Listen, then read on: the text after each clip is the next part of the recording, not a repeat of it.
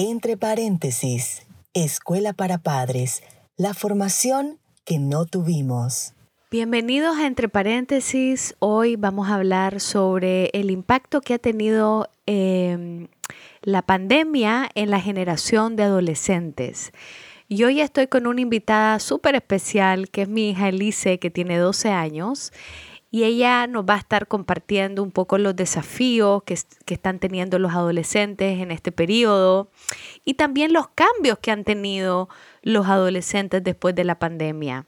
Las cosas que ahora suceden, que antes no sucedían, que tiene que ver con todo este cambio de mentalidad. Así que de esto vamos a estar hablando hoy y también vamos a comenzar hablando un poco sobre... Eh, los problemas que yo he estado viendo también en la socialización de muchos adolescentes. Ahora con el tema de la mascarilla, muchos adolescentes incluso tienen vergüenza de bajarse la mascarilla, mostrar el rostro. Ahora se sienten como protegidos bajo esa máscara, ¿no? Que es la, la, la mascarilla. Y el uso de la mascarilla indiscriminado en los colegios tiene un gran impacto psicológico en los niños y también en los adolescentes. Eh, lo que yo he notado también es que ahora muchos adolescentes que estuvieron en ese encierro eh, dos años, ahora están como, por un lado, han quedado un, grupo de adolescentes no convidados a salir, como muy sensibles a estar en espacio con mucha gente o con mucho ruido, precisamente porque estuvieron muy poco acostumbrados a, la socialización grupal. Pero también, por otro lado, he estado sintiendo que, también hay un grupo de adolescentes que está saliendo en exceso, que está como probando los límites en exceso.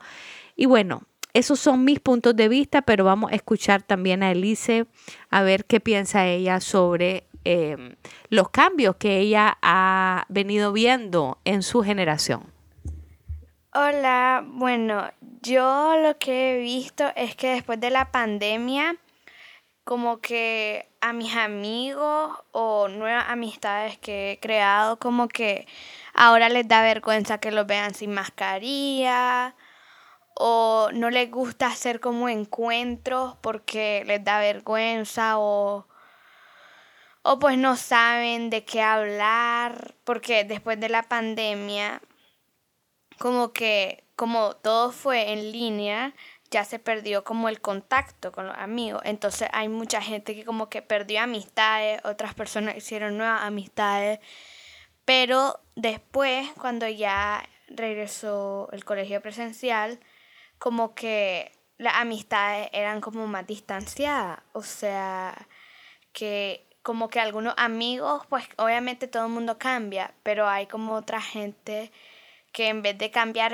para bien, cambiaban para mal, y entonces como que te dejaban de hablar, o también las redes sociales y el internet les afectaba, porque pues no es un mundo muy sano. Mm. Y eh, lo que me estás diciendo, Elise, es interesante porque se combina, o sea, está también el tema de la pandemia como uno de los impactos en la socialización y en la normalidad de esa socialización y conexión entre adolescentes, pero también nombraste algo muy importante que es el tema de las redes sociales, del Internet. Ustedes son una generación que nació ya con celular. ¿Verdad? Mi generación, cuando yo era pequeña no existía el celular y yo soy de la generación donde todavía hablábamos por el teléfono con el cordoncito y nos quedaba sudado el oído de tanta hora hablar y hablar y hablar. Y ahora yo noto que casi ni siquiera se hablan los adolescentes. O sea que la comunicación suele ser por chat y que no, no hay mucho contacto visual o cercano.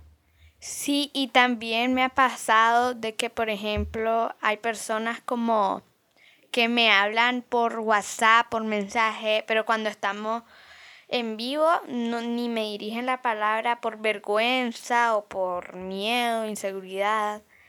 Y entonces eso también siento que pues ha sido un cambio bastante fuerte y que le ha afectado a varias personas.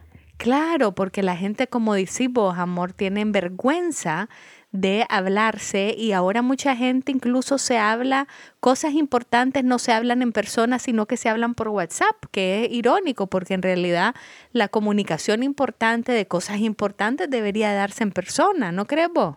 Sí, además que hace eso que crees más lazos de amistades o hagas más amistades. Porque, por ejemplo, si solo estás hablando con alguien así en WhatsApp, a veces pues ni siquiera te acordás de que al lado estás con otra persona. Entonces, como que el celular es como una gran adicción que, por ejemplo, si estás almorzando con tu amigo, siempre está como el celular ahí al lado y por un momento si ya no sabes de qué hablar, hay gente que pone como la excusa de que te están llamando o de que te tenés que ir porque tal persona te escribió y entonces eso también ha sido como un cambio fuerte después de la pandemia. Muy bien, qué interesante, porque entonces ahora la conexión humana, la relación de conexión amistosa está amenazada por muchas cosas. Uno, la vergüenza, dos, las redes sociales, tres, el celular que lo tienen los chavalos ahí y que a veces les da esta vergüenza ver a los ojos. ¿Verdad que el contacto visual se ha perdido? Esa es mi sensación, pero no sé si vos como adolescente lo sentís, que cuesta que te vean a los ojos o que mantener la mirada eh, no, no se suele dar mucho entre adolescentes. ¿Cómo lo vivís vos eso? Pues sí es verdad porque a veces como que te da vergüenza ver a una persona a los ojos o sentís como el miedo de que, que, te estén viendo, te van a juzgar tal vez por tu apariencia. Y eso también es un tema en el que como que los adolescentes se han sentido protegidos por las mascarillas, porque por ejemplo hay adolescentes que tienen inseguridades de su cara o de que los granitos, de que la espinilla, que no me gusta mi nariz, entonces se ponen la mascarilla y eso como que lo oculta. Pero ya cuando se la quitan hay como una gran inseguridad y por eso es que muchos adolescentes ni siquiera les gusta quitarse las mascarillas. O en las fotos te quieren quitar la mascarilla para que sonrías lindo y todo y no te gusta porque sentís inseguridad de tu cara o de tu cuerpo. Sí, y es lamentable ahora ver tantas fotos donde no se les ve los rostros a la gente, donde todo está con mascarillas y cómo vas a tomarte una foto con mascarilla donde difícilmente sos reconocible así, ¿no? Y a veces también pasa de que estás por la calle y ves una persona con mascarilla y ni siquiera la reconoce y puede ser que sea una amiga de hace un montón de años y vos no sabes quién es porque la mascarilla no te deja ver bien su cara. Claro, y nos pasa también a los adultos que nos saludamos y no nos reconocemos cuando estamos con mascarilla. Ahora, hablando de otro tema que también puede tener que ver con... Eh, un poco el impacto de la pandemia y la falta de socialización y conexión humana por tanto tiempo en una etapa del desarrollo tan importante para ustedes como la adolescencia, que es una etapa de muchos cambios además.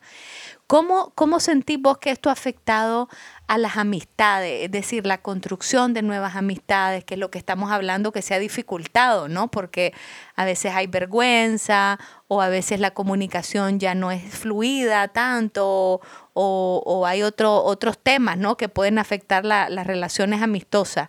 ¿Cómo ha sido para vos tu experiencia en relación con tus amistades? ¿Y qué, qué cambios sentís vos que están pasando ahora? ¿O qué dificultades sentís que están pasando? Pues primero, al inicio de la pandemia, también pues fue que perdí muchas amistades porque sentí pues que no funcionaron o pues la amistad en línea en realidad nunca funcionan muy bien, no son amistades ni sinceras ni totalmente reales, porque al final no estás socializando realmente con esa persona, nada más están que jugando en internet videojuegos o haciendo videollamadas, pero eso tampoco es como tan real.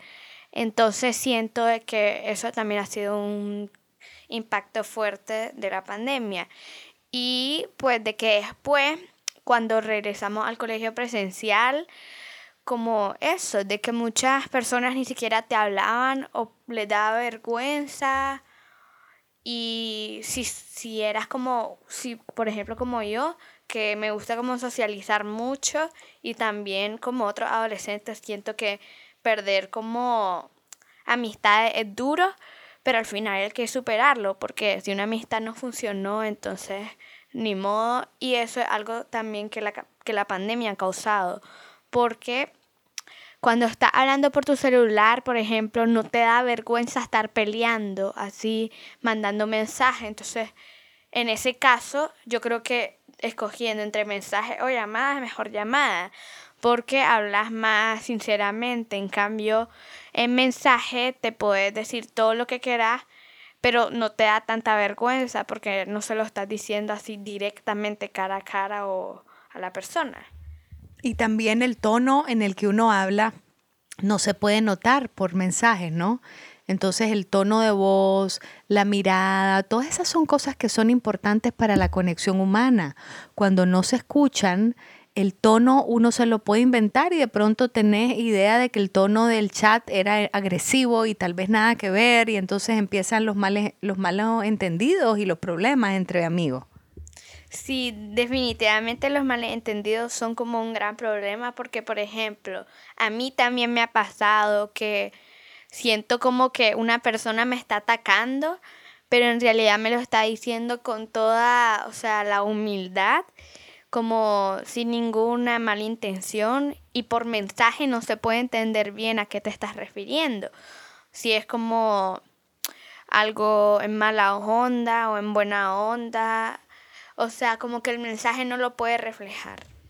Y yo he visto, Elise, que con todas estas dificultades cuesta tener realmente amigos sinceros, conectar profundamente, eh, eh, tal vez a un nivel en donde quizá antes se daban conexiones más, más, más auténticas, más de corazón y ahora está costando. Lo que noto es que de pronto hay muchos cambios de amistades, entonces es un periodo esta era mi amiga y después ya no es mi amiga, después es otra y después es otra y después es otra y como que cuesta tener estabilidad en una sola amistad que tenga una cierta profundidad e intimidad, ¿no? Exacto, eso de la sinceridad ha afectado bastante porque, o sea, sentís que ya no puedes confiar totalmente en esa persona por algunos malentendidos o problemas que pudieron haber pasado en la pandemia que cuando te ves así en persona no quieres decirlo por vergüenza. O otra cosa es esos cambios de amistades que como igual los cambios de humores, de que tenés una amiga, después otra, y al final como que no tenés ninguna amistad sincera porque siempre vas cambiando. Y pues hay gente que hasta le da ansiedad y eso porque sienten que no ha encontrado a la persona correcta. Y es verdad, dura, dura tiempo.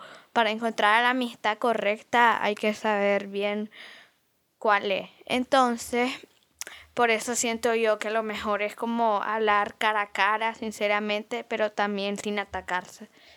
Pero ¿cómo ha sido para vos esto de las amistades sinceras, de poder conectar auténticamente con alguien? ¿Cuál ha sido tu experiencia personal? ¿Qué es lo que vos ves entre tus amigas, entre tus amigos? ¿Cómo lo has vivido vos eso? Pues no tan mal porque yo tengo un grupo de amigas bastante grande, entonces pues siempre hay una persona con la que puedes estar. Pero sí siento que a veces con varias he como perdido el contacto o como la confianza, porque siento que pues también está como el mal hablar de las personas o el criticar de que una persona te dice que ella te dijo, o sea, está hablando mal de vos y entonces ahí como que se forman varios problemas entre las amistades, pero da vergüenza decirlo cara a cara y en lo que a mí me ha afectado es en que pues tengo muchas amistades que siguen con vergüenza y no tienen como la suficiente confianza. Yo siempre digo que si me quieres decir algo, pues me conté que yo te voy a apoyar y no sé qué, porque las verdaderas amistades están para apoyarse. Y las verdaderas amistades son sin mentira. O sea, que aunque esa verdad tenga que herir un poco a la persona, al final es lo correcto, porque si le mentí y le decís, pues cualquier otra cosa que no sea la verdad, al final está hiriendo a esa persona porque lo que merece es saber la verdad.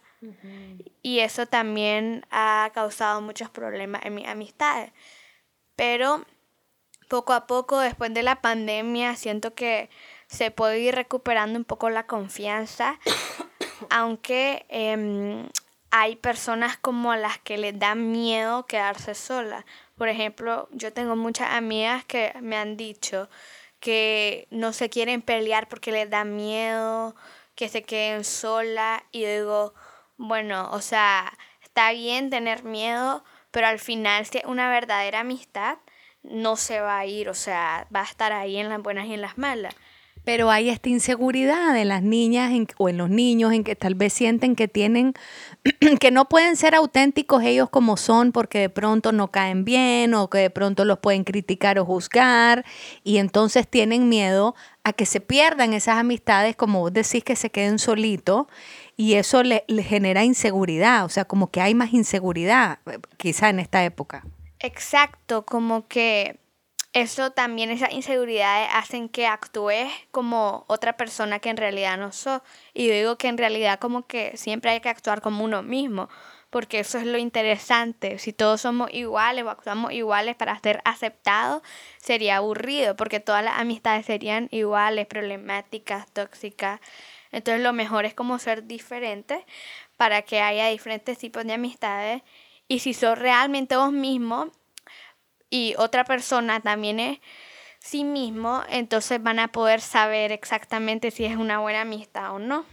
Y respetar las diferencias, porque uno no, no, no, no, aunque uno quiera aceptación y validación de otro, ser todos iguales es imposible porque todos somos distintos y está bien tener diferencias e ir respetando esas diferencias, ¿no? Ir, ir también sintiendo lo rico que es tener diferencias.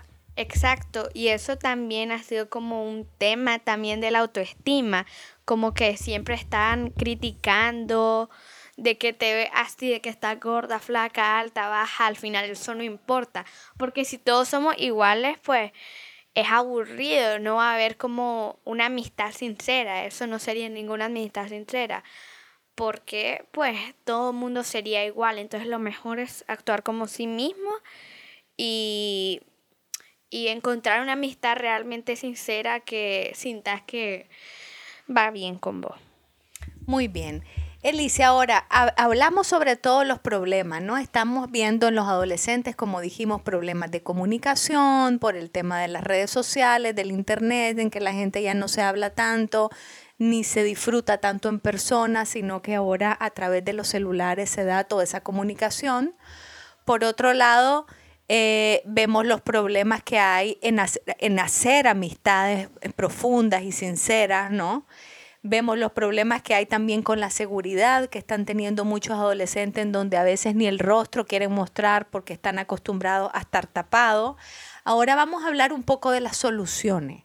¿Cómo podemos ayudar a que estas situaciones se vayan solucionando, a que los adolescentes vuelvan a una conexión, socialización más normal, menos ansiosa quizá. Y, y, y, decime vos a ver qué ideas tenés y luego veo yo cómo aportar también. Pues yo siento que lo principal en eso es la sinceridad y el actuar como vos crees que está bien.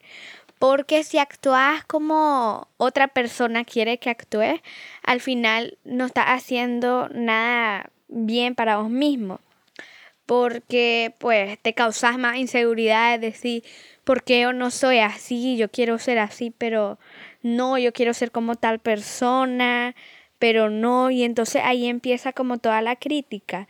Entonces por eso mejor también la sinceridad a tus papás también, pues hay que tenerles la confianza de explicarles y a los amigos y así la sinceridad y el ser uno mismo me parece lo más importante para estas soluciones, porque la mayoría de esos problemas se dan por las inseguridades y por el actuar como otras personas.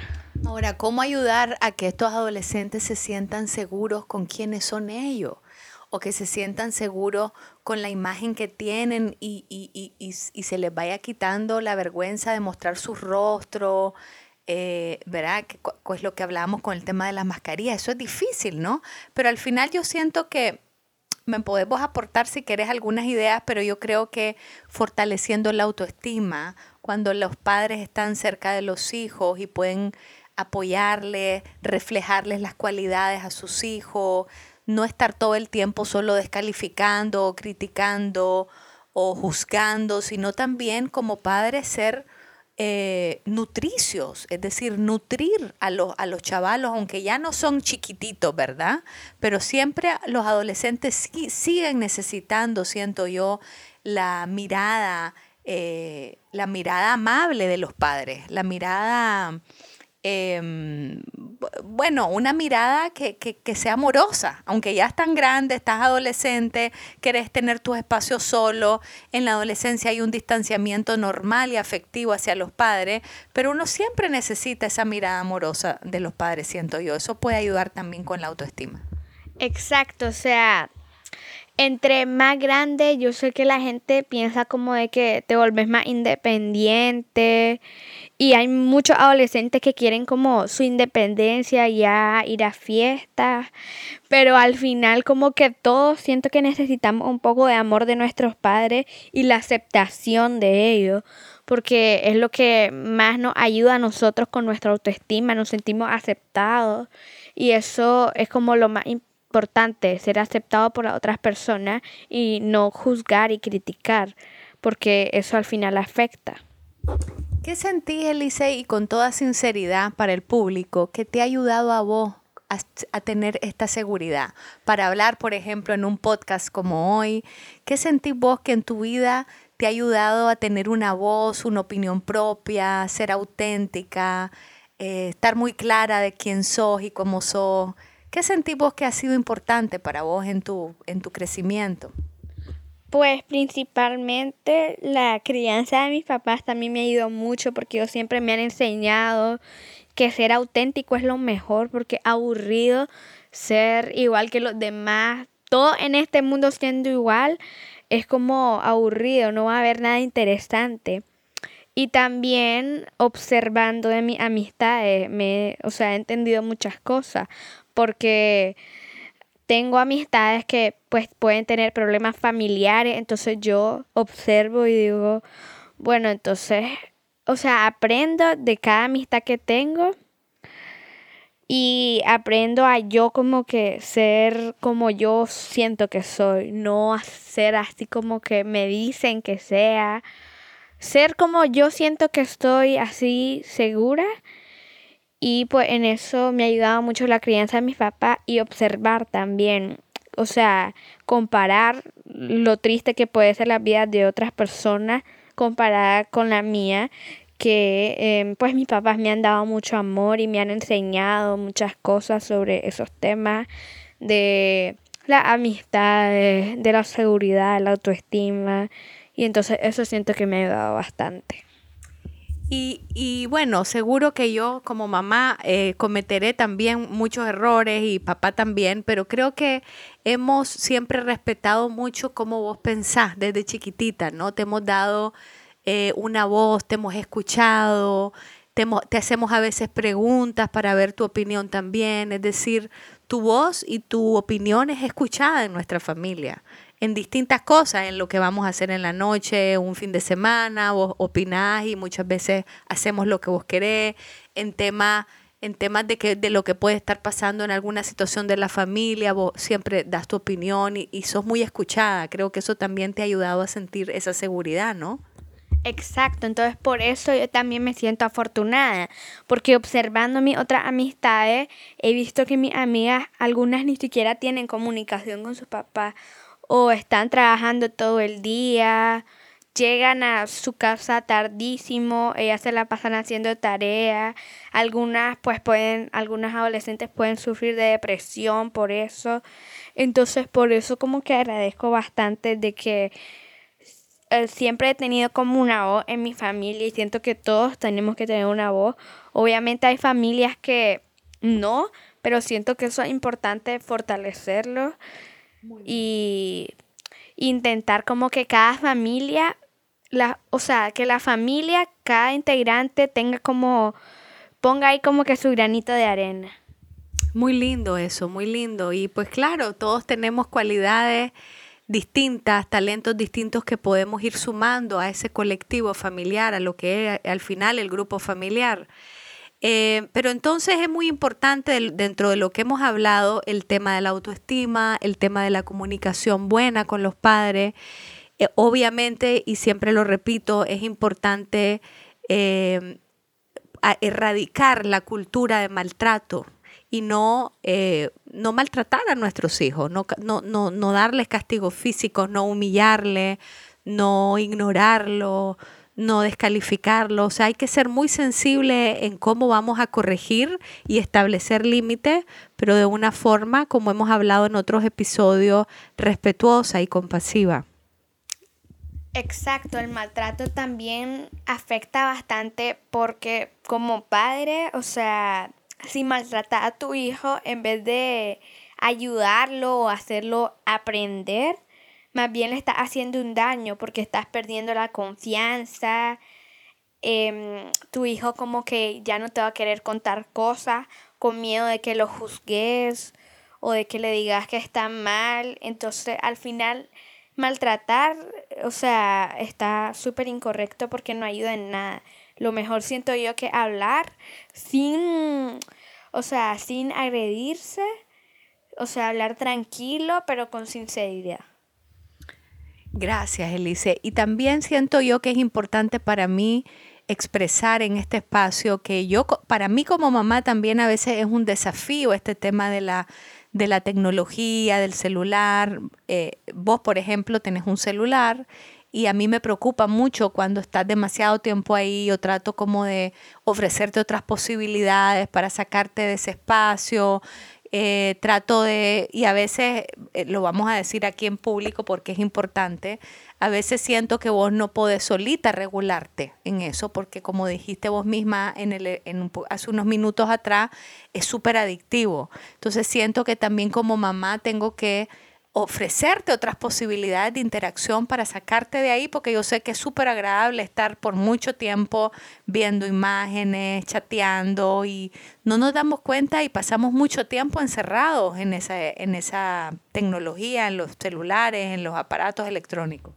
Exacto, o sea, aunque yo misma sé que a veces puede ser adictivos, pues también me parece importante que como que un adulto me regule, porque si yo estoy con eso todo el tiempo, puede que pase todo el día y uno no se da cuenta porque se siente como pues una adicción, a veces hay personas que lo pueden sentir casi que como una droga, estar ahí todo el día, que no puedes salir, vas al baño, comes con el aparato electrónico y pues es como al final difícil evitarlo, pero se puede lograr y pues a los adolescentes también siento que los papás tienen que como que regular este tema porque es como las redes sociales y el internet es un tema como peligroso todavía y uno no sabe ahí qué se puede encontrar, entonces lo mejor es que los papás siempre estén ahí como viendo qué está pasando. Y regulando el tiempo del uso ¿no? de dispositivos electrónicos.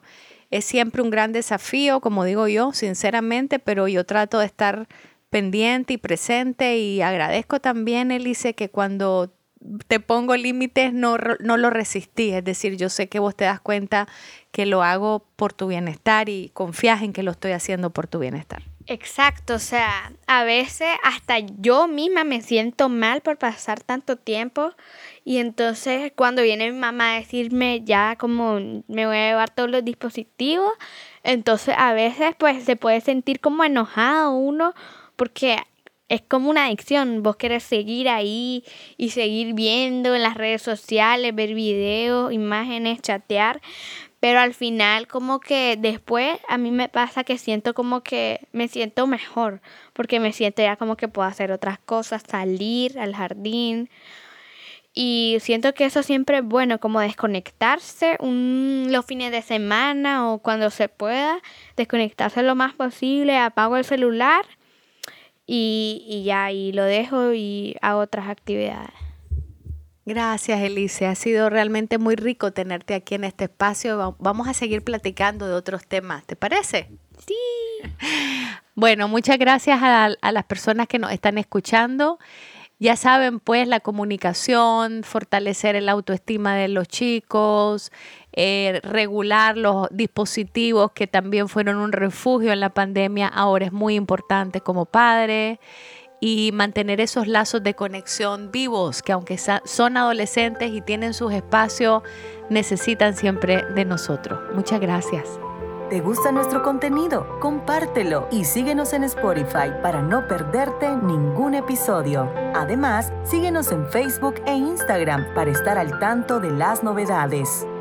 Esto fue, entre paréntesis, Escuela para Padres, la formación que no tuvimos.